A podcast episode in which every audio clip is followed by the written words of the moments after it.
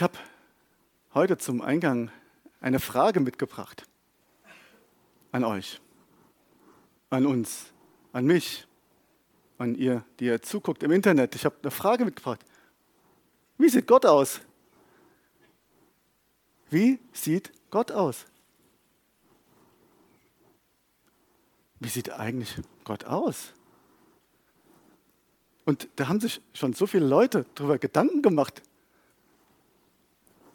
Und die wildesten Vorstellungen, ja, also zum Beispiel, ne, Gott stellen sich ganz viele vor als dieser alte, graue, haarige Mann mit diesem riesen Bart, der so bis zum Boden geht. Oder manche sagen, ah, Gott ist eher so wie so eine Farbe, so Türkis oder so. Oder, oder, oder, oder. Und es gibt tatsächlich sogar Umfragen darüber. Ähm, in Amerika wurde so vor ungefähr einem Jahr wurde eine Umfrage gemacht. Wie sieht Gott aus? Was, wie denkt ihr das? Und da wurden die Leute befragt und ähnlich wie man das so beim Phantombild macht, wurde, konnten sie so Entscheidungen treffen. Und ähm, ja, schwarzhaarig, blond und so weiter, große Nase, kleine Nase, so, man musste sich immer entscheiden. Und ähm, rauskam tatsächlich nicht dieser bärtige Mann, sondern er hatte keinen Bart. Er war relativ jung und er war ein Mann. Und das ist ja schon interessant, ähm, dass Gott weiterhin bei den Menschen nicht nur männlich ist, er ist auch weiß zum Beispiel. Kam ganz klar raus, er ist weiß. Und ich weiß nicht, wie das bei euch ist, aber ähm, ja, da gibt es diesen Film Die Hütte. Manche finden es gut, manche es nicht, aber da wird ja diese, da wird ja Gott dargestellt als eine schwarze Frau. Und manche finden das ja total, also total verrückt. Das geht, also das geht ja wirklich gar nicht. Ne? Du kannst da alles machen, was du willst, aber du kannst ja Gott nicht als eine schwarze Frau darstellen. Das geht ja gar nicht. Ja, eigentlich eher nicht, aber du kannst ihn genauso wenig als weißen Mann darstellen. Geht auch nicht. Kannst du auch nicht. Das ist genauso verrückt. Weil dann, du kannst Gott nicht in eine Box stecken und sagen, so sieht er aus. Es geht gar nicht. Und das ist so das Thema heute, ja. Aber wie sieht er denn jetzt aus? Wie sieht er denn jetzt aus? Und das stelle ich jetzt hier ähm, in diesem Raum oder auch bei euch zu Hause.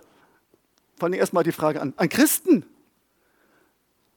Wir, wir beten täglich oder noch öfters. Ich weiß nicht, wie das euch geht. Also ähm, ähm, ich habe mir so den Vergleich, dass WhatsApp-Anrufe, du kannst auch gerne einen anderen Messenger nehmen, ist jetzt keine Werbung, ja, der WhatsApp-Anrufe genommen und wenn du WhatsApp telefonierst, dann telefonierst du, so wie mit Gott. Ja, telefonierst du, also ne, ruft mich an und ich will euch erhören und so. Da musst du aber nur einen Knopf drücken, dann hast du Videotelefonie.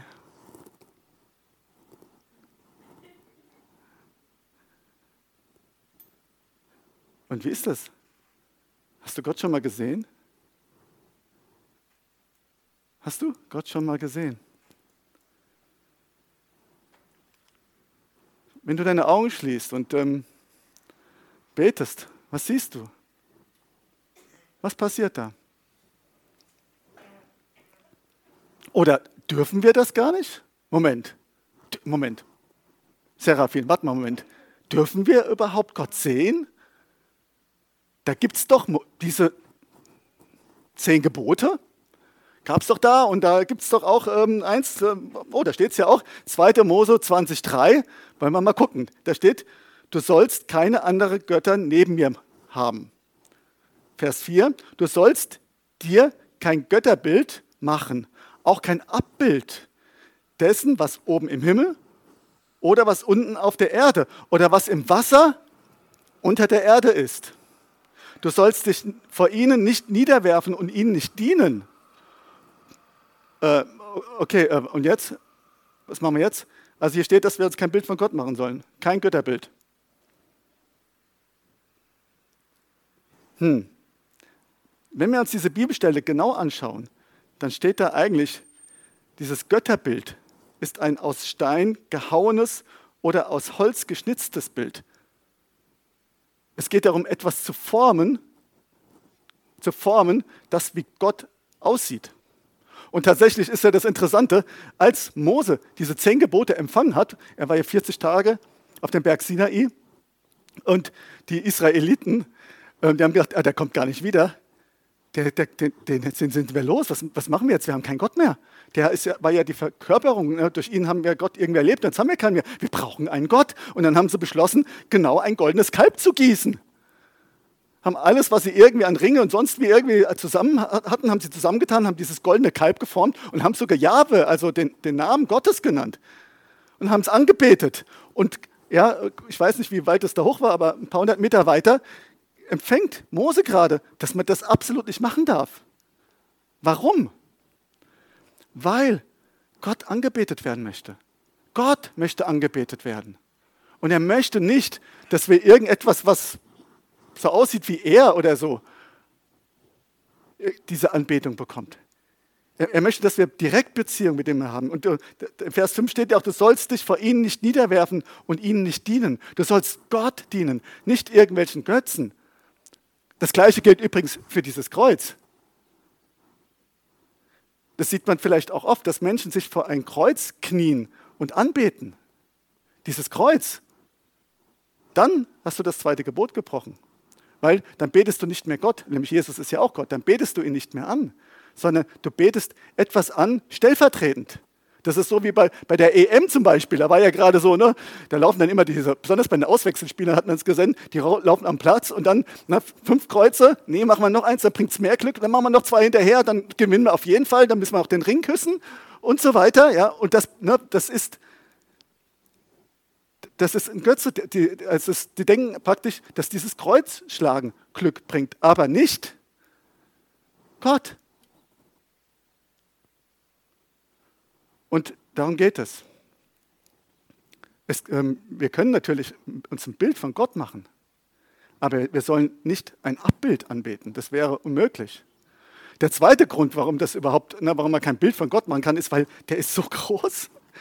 Ja, Stellt euch mal vor, ein, ein Riesenberg. Stellt euch das mal vor. Ein, ein, ein riesiger Berg, den größten Berg, den du dir vorstellen kannst. Also so groß und du gehst einmal drumherum. Ja, und dieser riesige Berg, nee, der ist noch größer. Nee, der ist noch größer. Nee, es langt immer noch nicht. Der ist Gott. Ja, der, dieser Berg ist Gott. Also er ist noch größer. Ne? Und du guckst praktisch so ein Stück dir an. Das ist wie eine Facette ich finde, das Bild beschreibt es ganz gut. Eine Facette von, wie Gott ist. Gott ist, Gott ist, ja, was wir sehen können in unserem Leben, ist so ein kleiner Ausschnitt von diesem Riesenberg, der drumherum geht. Ja, das, das ist so endlos groß. Und wir können nur ein kleines Stück davon sehen. Und deswegen könnten wir auch niemals irgendetwas bauen oder kreieren oder sonst wie, das im entferntesten Gott gleichkommt in Jesaja 40, 18, in dem ganzen Kapitel, da wird die Frage gestellt, mit wem könnt ihr Gott vergleichen? Gibt es für ihn ein passendes Bild? In Vers 22, das ist jetzt so freier ausgelegt, selbst das so beeindruckendste Universum verblasst im Vergleich mit dem Allmächtigen. Es gibt nichts, selbst dieses riesige Universum, was irgendwie vergleichbar ist mit dieser Größe Gottes.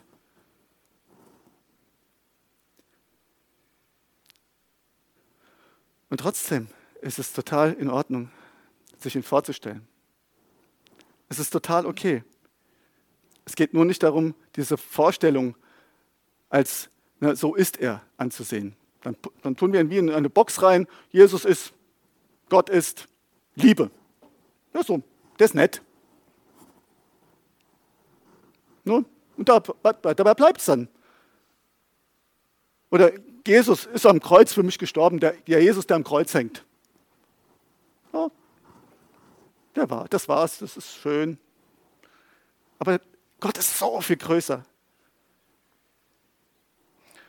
Und wir dürfen es uns vorstellen. Es geht auch gar nicht anders. Es funktioniert gar nicht. Wir, wir, wir, wenn ich jetzt von Gott spreche, habt ihr ja Vorstellungen, oder? Also, Moment. Jetzt darf keiner von euch, also ist jetzt echt verboten, ja? Keiner von euch darf jetzt an einen Apfel denken. stopp, nicht an den Apfel denken. Plopp, plopp, plopp, plopp. Nee, nee, okay, es waren ein paar Grüne dabei, aber auf keinen Fall darf der rot sein. Es geht nicht. Vielleicht haben es ein paar geschafft, ich weiß, ich glaube es nicht. Ja, wir haben Vorstellungen. Gott hat uns Vorstellungskraft gegeben. Und es passiert ganz automatisch. Aber Gott ist einfach größer als das, wie wir es uns jemals vorstellen können.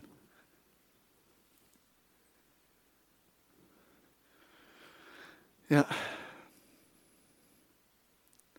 Aber wir Christen, wir wollen ihn uns ja nicht nur vorstellen. Das spielt sich in Gedanken ab. Wir wollen ihm begegnen. Ich möchte Gott nicht nur mir irgendwie so vorstellen wie ein Nichtchrist. Ich möchte Gott sehen. Ich möchte ihn schmecken. Ich möchte ihn spüren. Ich möchte alles. Und ich möchte davon immer mehr. Und ich möchte mich danach ausstrecken. Und jetzt denkst du vielleicht, okay, ähm, ja, das würde ich eigentlich gerne auch, aber so Gott ins Gesicht schauen, so Gott, diesen krassen, großen Gott begegnen, da habe ich irgendwie Angst. Und außerdem, ich bin doch gar nicht irgendwie sauber genug mit meinen bösen Gedanken, meinem Drogenkonsum, mit meinen Schummeleien, mit meinen Lügen, mit meinen kaputten Sexfantasien, mit, das kann ich nicht. Oder was so noch jemand mitbringt. Wenn du so denkst, dann stimmt das. Wir können so nicht zu Gott kommen. Es geht gar nicht. Dieser Gott ist so heilig. Dieser Gott, dieser große Gott ist so groß und so heilig, dass wir mit dieser Schuld, die in dieser Welt ist, der Mensch tut auch böse Dinge, wir können uns ihm gar nicht nahen. Wir können gar nicht zu ihm kommen. Wir werden zerbersten. Aber es gibt einen Ausweg. Und der heißt Jesus. Und da kommen wir gleich noch dazu. Aber diese Sehnsucht hatte zum Beispiel auch Mose. Da können wir es gut sehen. Mose spricht in 2. Mose 33 zu Gott, lass mich dich in deiner Herrlichkeit sehen. Gott, ich möchte dich in deiner Herrlichkeit sehen. Und der Herr sagt, ich will an dir vorüberziehen, damit du sehen kannst, wie gütig und barmherzig ich bin. Meinen eigenen Namen, der Herr, also Yahweh, meinen eigenen Namen werde ich vor dir aussprechen. Ich erweise meine Gnade, wem ich will. Und über wen ich mich erbarmen will, über den werde ich mich erbarmen. Mein Gesicht darfst du nicht sehen. Denn kein Mensch, der mich gesehen hat, bleibt am Leben, sagt Gott. Kein Mensch, der mich gesehen hat, bleibt am Leben. Äh, äh, Moment jetzt hier, ihr Seraphin, jetzt bringst du mich ja irgendwie total durcheinander. Also das ist jetzt total crazy, es ist wirklich verwirrend. Zuerst geht es darum, dass man sich ähm, eigentlich ja kein Bild von Gott machen sollte, dann sagst du, okay, das geht doch. Ne, es ist ja kein Abbild, sondern man, es ist eine Vorstellung, deswegen ist das eigentlich in Ordnung. Und dann sagst du noch mehr, man soll Gott wirklich sehen wollen. Man soll mit den, ja, mit den geistlichen Augen sehen. Und dass das völlig legitim ist und dass es sogar gut ist, wenn man das möchte. Aber jetzt sagt Gott, dass man stirbt, wenn man das tut. Und genauso ist es auch. Wir brauchen die Vergebung von Jesus, um zu Gott zu kommen. Und Jesus selbst erklärt uns, wie das möglich ist. In Johannes 14,6 steht geschrieben, da sagt Jesus, ich bin der Weg und ich bin die Wahrheit und das Leben. Niemand kommt zum Vater als nur durch mich. Der Jesus ist der Weg zum Vater. Niemand kann, zum Jesus, zum, kann zu Gott kommen, außer durch Jesus, weil Jesus am Kreuz gestorben ist. Weil wir alle Schuld haben, weil wir alle böse Dinge getan haben, aber Gott Liebe ist. Und wir können uns diesem heiligen Gott nicht nahen. Keiner. Keiner. Nobody. Aber wenn wir das annehmen, was Jesus für dich und mich getan hat, dann sind wir frei. Und dann ist der Weg offen zu Gott. Dann ist der Weg frei zu Gott. Und dann spricht Jesus weiter. Wenn ihr mich erkannt habt, wenn ihr mich erkannt habt, wenn ihr Jesus erkannt habt, wir können dann Jesus erkennen. Vorher ist es, sind wir getrennt und dann erkennen wir Jesus und dieses Wort meint eine intime Beziehung zu ihm haben. Wenn ihr mich erkannt habt, werdet ihr auch meinen Vater erkennen. Dann erkennen wir ihn. Das hat was auch mit Sehen zu tun, das hat was mit Spüren zu tun, das hat was mit Erleben zu tun. Von jetzt an erkennt ihr ihn und habt ihn gesehen, sagt er. Jesus ist der Weg zum Vater. Und ich weiß nicht, wie es dir geht. Vielleicht hast du das noch nie getan. Vielleicht hast du dieses, was Jesus getan hat, noch nie in Anspruch genommen. Vielleicht hast du das aber gerade zum hundertsten Mal schon gehört. Und trotzdem stehst du da und sagst, ich kann nicht zu Gott kommen. Weil ich mich irgendwie nicht sauber fühle. Und Gott möchte, dass da heute ein Schlussstrich geschieht. Gott möchte, dass da heute Veränderung geschieht. Er sagt es dir ganz klar, ich bin der Weg zum Vater. Ich bin der Weg zum Vater. Und wenn du Jesus in dein Leben aufgenommen hast, wenn du sagst, das, du bist mein Herr, dann ist der Weg zum Vater frei. Punkt. Der Weg zum Vater ist frei. Und dann kannst du ihn erleben. Und wenn du das annimmst, wirst du es.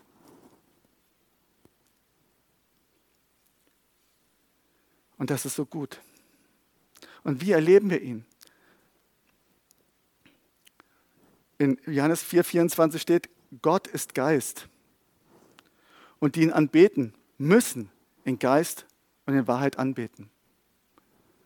Das heißt, mit unserem Geist, also wir sind ein geistliches Wesen und so beten wir ihn an. In 2. Korinther 3, 18, da steht folgendes. Wir alle, wir alle, also dein, dein Nachbar, deine Nachbarin, sofern du Jesus in dein Leben hast, wir alle, gehörst du zum Wir alle. Sag doch mal, wenn du das möchtest, sag einfach, wir alle. Sag mal, ich auch. Wir alle schauen mit aufgedecktem Angesicht die Herrlichkeit des Herrn an. Wir alle schauen mit aufgedecktem Angesicht die Herrlichkeit des Herrn an und werden so verwandelt in dasselbe Bild von Herrlichkeit zu Herrlichkeit, wie es vom Herrn, dem Geist, geschieht. Wir alle schauen mit aufgedecktem Angesicht die Herrlichkeit des Herrn an.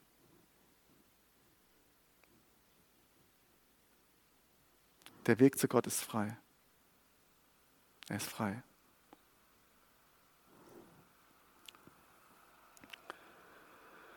Und was bedeutet das jetzt? Wir können Gott mit dem Geist erleben. Wir können unsere geistlichen Augen öffnen und ihn sehen. Und ähm, wie wir ihn sehen, ist total unterschiedlich. Weil, wie gesagt, er ist dieser, wie dieser riesige Berg und hat ganz viele Facetten. Ich möchte euch mal erzählen, wie, wie ich ähm, so das letzte Mal, wo ich wirklich gesagt habe, ich habe da Jesus gesehen, ähm, das war, als mein Schwiegervater gestorben ist. Und ich habe die Beerdigung gehalten. Ich habe das, glaube ich, einigen schon mal erzählt hier, aber die meisten wissen es eh nicht. Also mein Schwiegervater ist gestorben, ich habe die Beerdigung gehalten. Und das war natürlich, der war ja wie ein Vater für mich.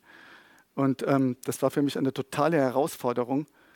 Und ich habe in der Mitte der Woche ähm, einfach gedacht, ich, also nicht, dass ich das nicht schaffe, sondern der Druck, dieser geistliche Druck, ich kann es nicht genau beschreiben, es war so stark, dass ich, ähm, das, ich konnte das kaum aushalten. Das war so enorm, eine so eine Schwere drin. Es war so heftig, es war so ein großer Angriff, weil ich wollte, wusste auch, Gott möchte etwas Großes tun, weil die ganzen Menschen, die dort waren, das war ja die ganze Familie, ich habe dann die Beerdigung gehalten, es war dann auch gut und hat, also, ne, es hat gut geklappt. Und ganz am Ende der Beerdigung ähm, wollte ich einfach selber nochmal Abschied nehmen. Stand der sowieso am Grab und dann waren alle weg und dann ähm, habe ich gebetet und habe es gemerkt, so wie die Schwere einfach dieser Zeit, auch diese Anspannung und das so richtig abgefallen ist. Und dann habe ich gebetet und habe gesagt, Jesus, kannst du dem Toni bitte sagen, dass ich es gerne gemacht habe. Und das ist ja kein Problem, das ist legitim. Selber können wir nicht mit Toten sprechen, aber ich kann ja Jesus bitten. Er ist ja bei ihm. Und da kann ich ihm ja einen schönen Gruß mitgeben. Ähm, ist jetzt keine Gro äh, ist ja leicht. Ähm, und ähm, und dazu kommt, dass äh, Toni, ich wusste, dass er beim Herrn ist, aber er ist jetzt nie richtig nachgefolgt. Er hat hier einmal sein, sein Leben, Jesus, zweimal hat er ein Übergabegebet gesprochen, so im, im Lauf der Zeit.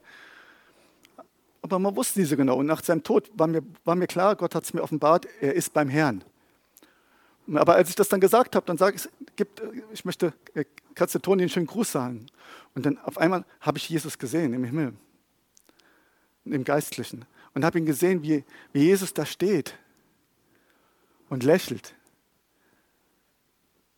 und ähm, sich freut. Und dann habe ich ein Bild gehabt. Und zwar, das muss ich auch ein bisschen erklären. Ähm, ich fahre ja so ein Caddy, VW Caddy.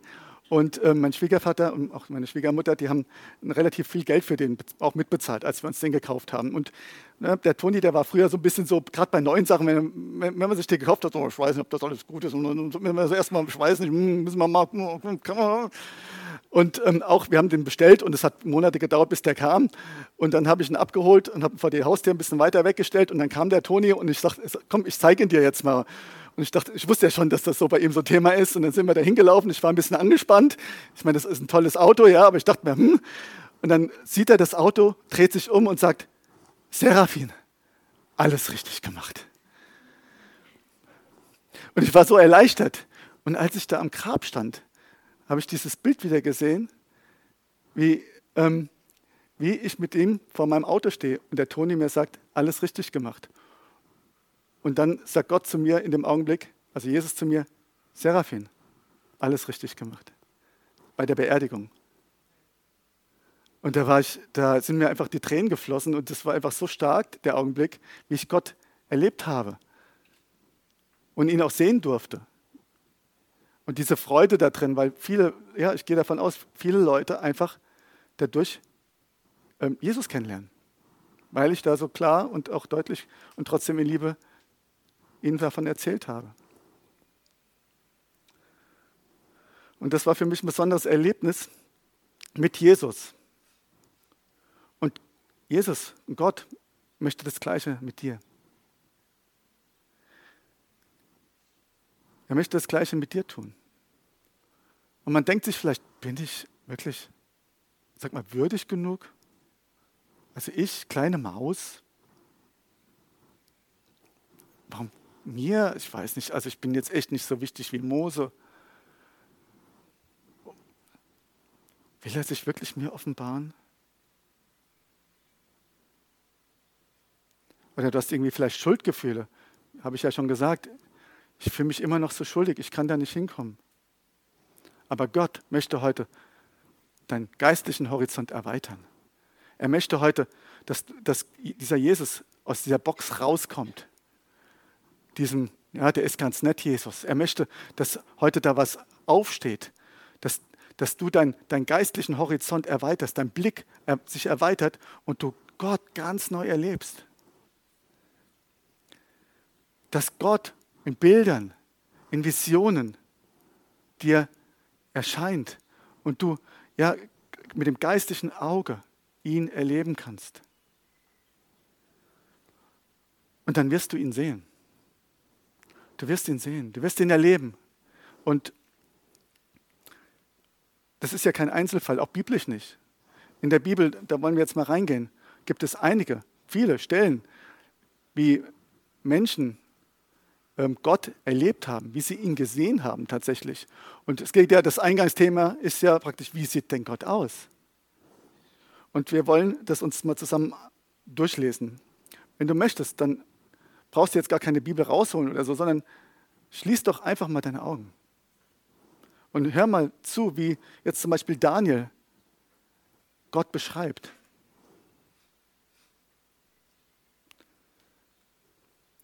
Und zwar steht in Daniel 7 von 9 bis 10, ich schaute, bis Throne aufgestellt wurden und einer, der alt war an Tagen, sich setzte. Sein Gewand war weiß wie Schnee und das Haar seines Hauptes wie reine Wolle. Sein Thron Feuerflammen, dessen Räder ein loderndes Feuer. Also er sitzt auf einem Thron aus Feuerflammen und das sind Räder am Thron mit einem lodernden Feuer. Ein Feuerstrom floss und ging von ihm aus. Tausend mal Tausende, das ist mehr als eine Million, dienten ihm. Und Zehntausend mal Zehntausende, das sind übrigens 100 Millionen mindestens, Zehntausende, mindestens 100 Millionen, standen vor ihm, eine riesige Masse. Man sieht also diesen Thron, von dem dieses Feuer ausgeht und davor diese endlose Masse an die meisten sagen, es sind Engel. Die meisten Ausleger.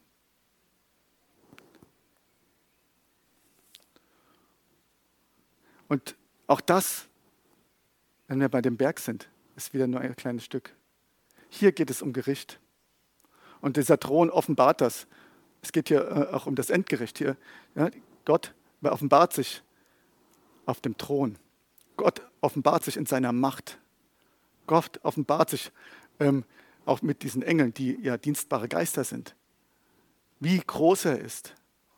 Und wenn wir weitersehen, erkennen wir, ähm, geht weiter in Daniel 7, Vers 13 und 14. Und siehe, mit den Wolken des Himmels kam einer wie der Sohn eines Menschen. Wie der Sohn eines Menschen. Und er kam zu dem Alten an Tagen und man brachte ihn vor ihn. Das ist Jesus. Und Jesus selbst sagt in Evangelien, dass er der Sohn des Menschen ist, der Menschen ist. Und wohl bemerkt, Daniel ist Altes Testament, für die, die das noch nicht klar begriffen haben. Wir, sind hier beim Alten Testament und das Alte Testament beschreibt Jesus, den zu der Zeit noch keiner kannte, namentlich. Ich lese kurz nochmal vor. Und siehe, mit den Wolken des Himmels kam einer wie der Sohn eines Menschen, und er kam zu dem Alten an Tagen, und man brachte ihn vor ihn. Und ihm wurde Herrschaft und Ehre und Königtum gegeben.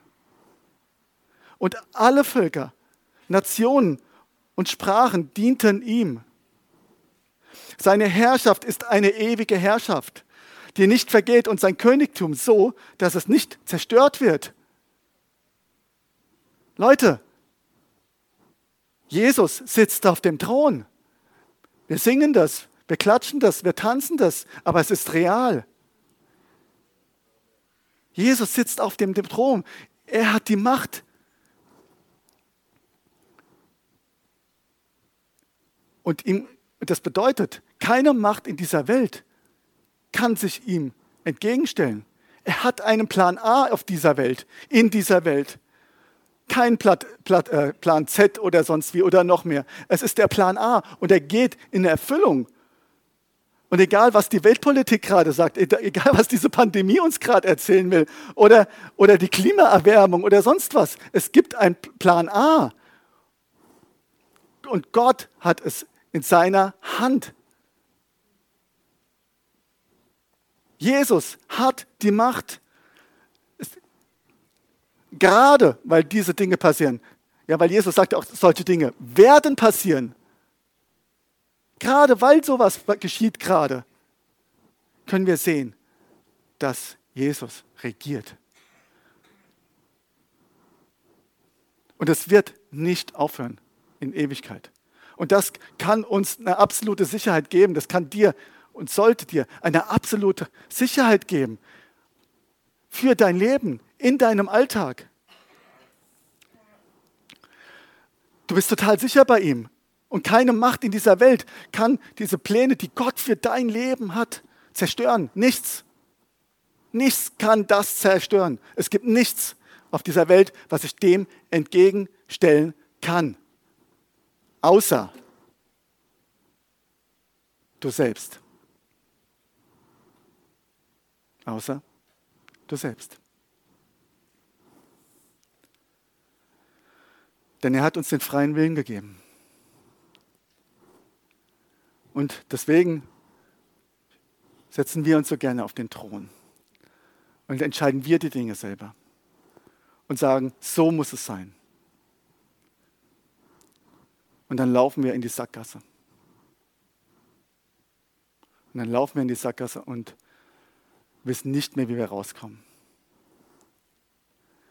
Aber wenn du dich entscheidest, vom Thron, von deinem eigenen Thron runterzugehen und Jesus wieder auf den Thron zu stellen, zu setzen, oder erstmalig das überhaupt zu tun, dann passiert das Beste, was du dir vorstellen kannst in deinem Leben. Das heißt nicht, dass alles glatt läuft, aber es heißt, dass Gott über dich regiert.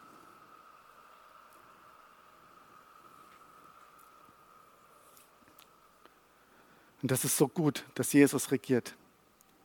Wir wollen uns noch mal weiterschauen. Wir gehen jetzt einfach mal zur Offenbarung. Offenbarung 1.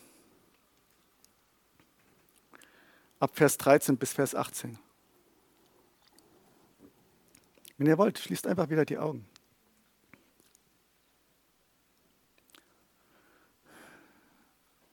Und mitten unter den Leuchtern, da saß jemand, der aussah wie der Menschensohn. Er war mit einem Gewand bekleidet, das ihm bis an die Füße reichte und trug ein breites goldenes Band um die Brust.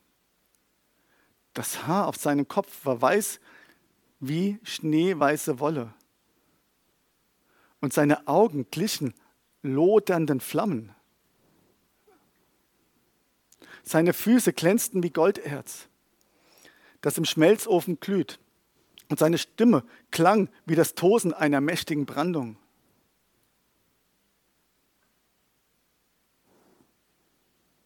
Stellt euch diese Augen vor. Diese feurigen Augen. Diese Stimme. Diese, diese Brandung sind diese Wellen, die irgendwo dagegen krachen. Und wieder sehen wir Jesus in Autorität. In seiner rechten Hand hielt er sieben Sterne und aus seinem Mund kam ein scharfes, beidseitig geschliffenes Schwert. Das ist ein Zeichen auch für das Wort Gottes, das ist die Bibel. Sein Gesicht leuchtete wie die Sonne in ihrem vollen Glanz. Bei seinem Anblick fiel ich wie tot vor seinen Füßen nieder. Doch er legte seine rechte Hand auf mich und sagte, du brauchst dich nicht zu fürchten. Ich bin der Erste und ich bin der Letzte und der Lebendige.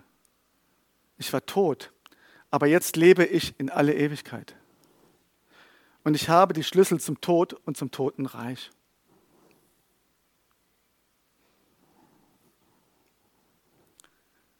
Und das ist Jesus. Das ist Jesus. Ihm ist die Macht gegeben. Und wenn wir uns das überlegen, wie, wie Johannes, der ja die Offenbarung geschrieben hat, Jesus gesehen hat, er, er sah ja diese, diese, diesen, diesen, diese Person in diesem so starken Licht. Und wenn man genau hinschaut, die Worte, die er benutzt, Johannes, um das zu beschreiben, er schreibt nämlich immer wie, als wie, als wie, als wie. Das Haar auf seinem Kopf war weiß wie schneeweiße Wolle. Also so ungefähr, ich kann es nicht beschreiben. Gott ist einfach anders. Und seine Augen glichen lodernden Flammen. Also die war nicht irgendwie lodernde Flammen, aber es war so wie. Seine Füße glänzten wie Golderz. Und seine Stimme klang wie Tosen einer mächtigen Brandung. Und sein Gesicht leuchtete wie die Sonne. Und das zeigt das wieder, dass, dass wir Gott nicht, er ist so groß, wir können, wir können ihn überhaupt nicht greifen. Selbst Johannes, der, der ihn sieht, kann das nur so, so ungefähr sagen, weil er ist so groß, dass wir, das, dass wir eine Ewigkeit brauchen, eine Ewigkeit brauchen, um ihn zu ergründen. Und wenn du eine Entscheidung für Jesus getroffen hast, dann wirst du die Ewigkeit und ihm nachfolgst, dann wirst du die Ewigkeit mit ihm verbringen. Dann ist das, was wir mit unseren geistlichen Augen sehen können, nur eine Vorstufe. Und wenn wir aber dranbleiben mit ihm, dann werden wir die Ewigkeit dazu nutzen, diese Größe Gottes zu bestaunen. Ich möchte zum Abschluss einfach noch die Offenbarung 21 lesen. Vers 1, 3, 4 und dann 7. Könnt ihr auch einfach nochmal die Augen schließen, um zu verstehen, was das, wie krass das ist in dieser Ewigkeit. Dann sah ich einen neuen, einen neuen Himmel und eine neue Erde. Denn der vorige Himmel und die vorige Erde waren vergangen.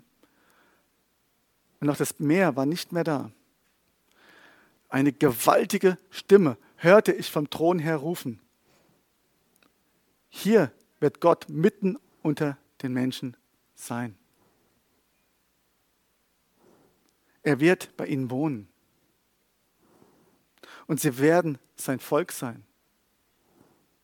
Ja, von nun an wird Gott selbst in ihrer Mitte leben. Und das ist die Perspektive. Er wird ihnen alle Tränen abwischen. Es wird kein Tod mehr geben, kein Leid, keine Klage und keine Schmerzen. Denn was einmal war, ist für immer vorbei. Wer durchhält und den Sieg erringt, das heißt, wer mit Jesus bis ans Ende dieser Tage hier auf diese Erde geht, bis zum Tod oder bis Jesus wiederkommt, wird dies alles besitzen. Ich werde sein Gott sein und er wird mein Kind sein. Oh, es sind so starke Worte. Es sind so starke Worte. Jesus ist die Macht gegeben. Und wir werden die Ewigkeit mit Gott verbringen. Wenn wir durchhalten wenn wir durchhalten.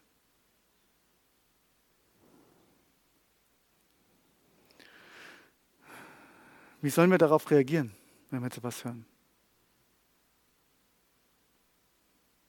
Was, was sollen wir da tun jetzt? Es ist so stark, so groß. Ich weiß nicht, wie es euch geht. Ich, ich habe das heute Morgen schon mal gepredigt. Wenn ich das, wenn ich das in Michelstadt, ja, wenn ich das höre, wenn ich das sehe, das, da da, will ich jubeln. Da möchte ich jubeln, denn ich weiß, ich bin sicher bei Gott. Da möchte ich in Ehrfurcht vor ihm niederknien. Da möchte ich total demütig werden. Da möchte ich mich vor allen Dingen absolut hingeben. Weil ich weiß, ich bin so sicher. Und egal was irgendwie mich gerade irgendwo gefangen halten will, nervt, wo ich irgendwie im Leben gerade nicht weiterkomme oder, oder, oder. Ja, es gibt Probleme, habe ich auch, aber es zerpufft gegen diese Perspektive. Es zerpufft gegen dem Wissen, dass Jesus mich hält mit seiner Macht. Mit dem Wissen, dass Gott, dieser mächtige Gott, der alles geschaffen hat, bei mir ist und mich liebt.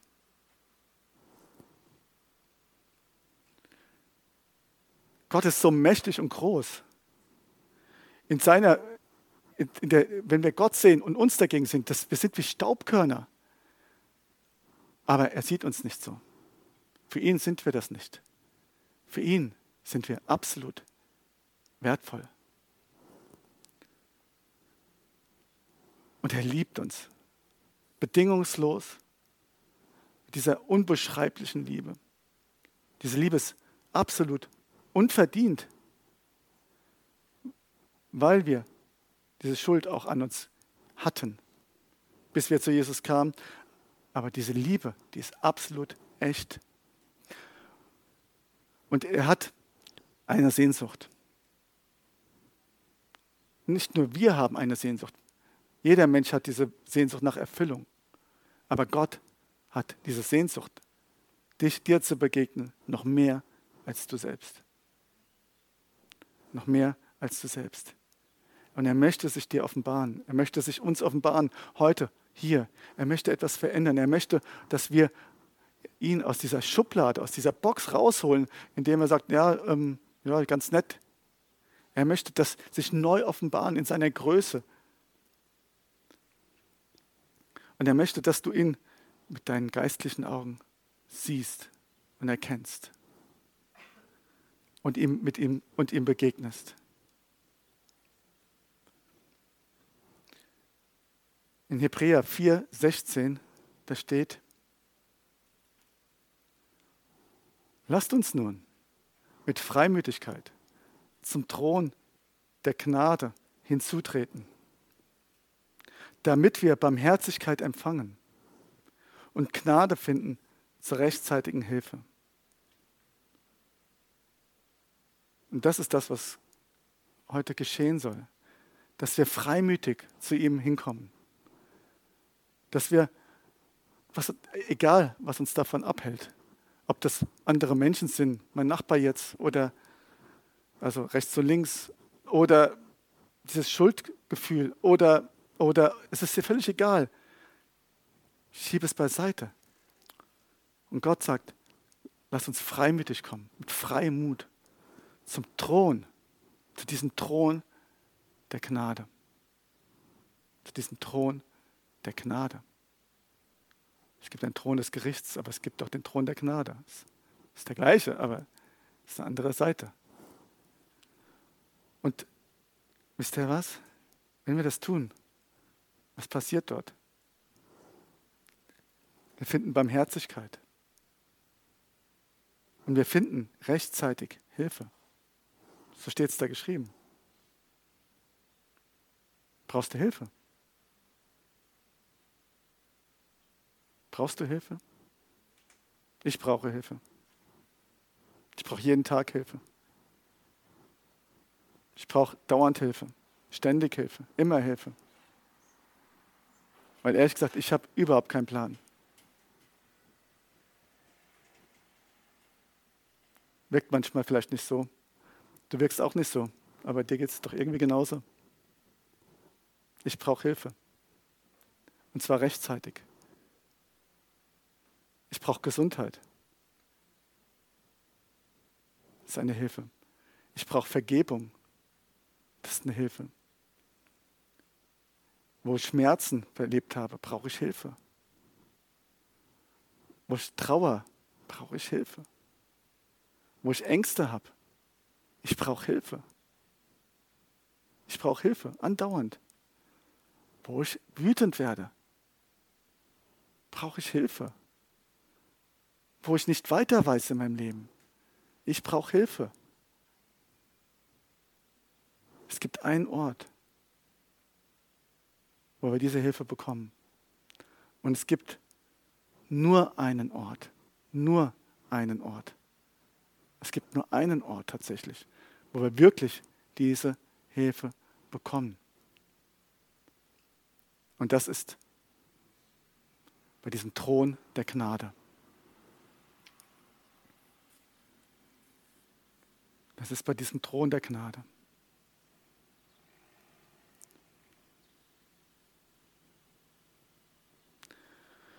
Und wenn du jetzt vielleicht siehst, dass du diesen Jesus brauchst, dass du zu diesem Thron der Gnade möchtest. Aber dass du Jesus noch nie wirklich so als ähm, Retter angenommen hast, dass du dieses Vergebungswerk, von dem ich gesprochen habe, dass du noch nie Ja dazu gesagt hast. Wenn du, und die Bibel sagt ja in Römer 10, dass wir Jesus als den Herrn aufnehmen sollen, dass wir, wenn wir das tun und, und auch glauben, dass er vom Tod auferstanden ist, dass er am Kreuz für dich gestorben ist, dass wir dann errettet sind.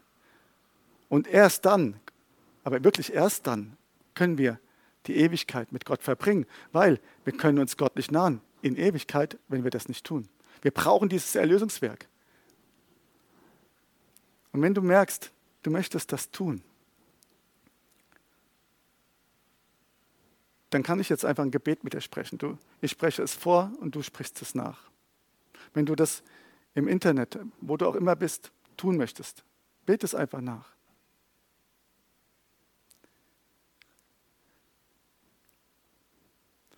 Das andere Thema ist, wenn du hier bist, nicht im Internet, sondern hier auch, und du siehst, ich habe immer noch diesen Druck, ich habe immer noch, ich merke, ich, ich schaffe es nicht dahin, dann nimm dieses Erlösungswerk doch einfach neu hin, an. Wenn du merkst, ich fühle mich schuldig, dann mach ihn einfach ja, neu zum Herrn, sage ich mal. Er ist vielleicht dein Herr, aber dann sag doch einfach, ich nehme dieses Erlösungswerk nochmal an. Ich tue das nochmal, um wirklich klar zu kriegen, klar zu kriegen, dass ich frei bin. Das, und weil es geht ja darum, freimütig zu diesem Thron zu kommen. Und deswegen würde ich vorschlagen, beten wir das doch einfach alle gemeinsam, wenn du das möchtest. wir sind hier freiwillig. Ne? Wenn du das möchtest, wir beten jetzt einfach ein, dieses Gebet zusammen. Es geht darum, dieses Erlösungswerk anzunehmen.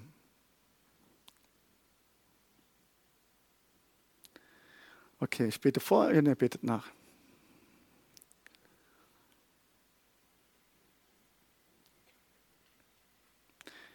Jesus, ich möchte meinen Weg nicht mehr alleine gehen. Und ich steige von meinem Thron runter.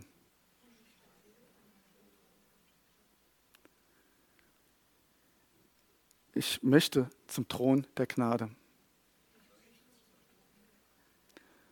Denn ich brauche Hilfe. Und ich habe verstanden, dass ich Jesus dafür brauche. Und Jesus, ich nehme dein Erlösungswerk an. Ich nehme an, dass du am Kreuz für mich gestorben bist.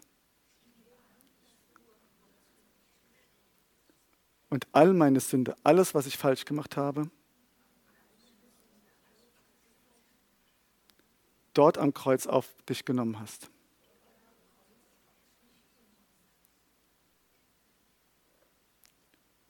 Und ich nehme die Vergebung an, die ich jetzt durch dich bekomme. Ich bin frei. Und ich entscheide mich, dass du mein Herr bist. Setzt du dich auf meinen Thron. Der Platz ist frei. Sei du mein Herr.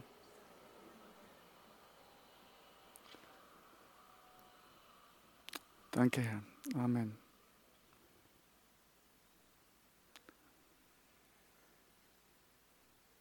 Danke, Herr. Ja, gut, dass du zugeschaut hast. Und ich freue mich, wenn wir uns vielleicht auch bald einfach hier wieder live sehen können. Also einige sind ja auch hier oder viele sind ja auch hier. Aber es würde mich freuen, auch dich zu sehen. Ja, bis bald mal. Tschüss.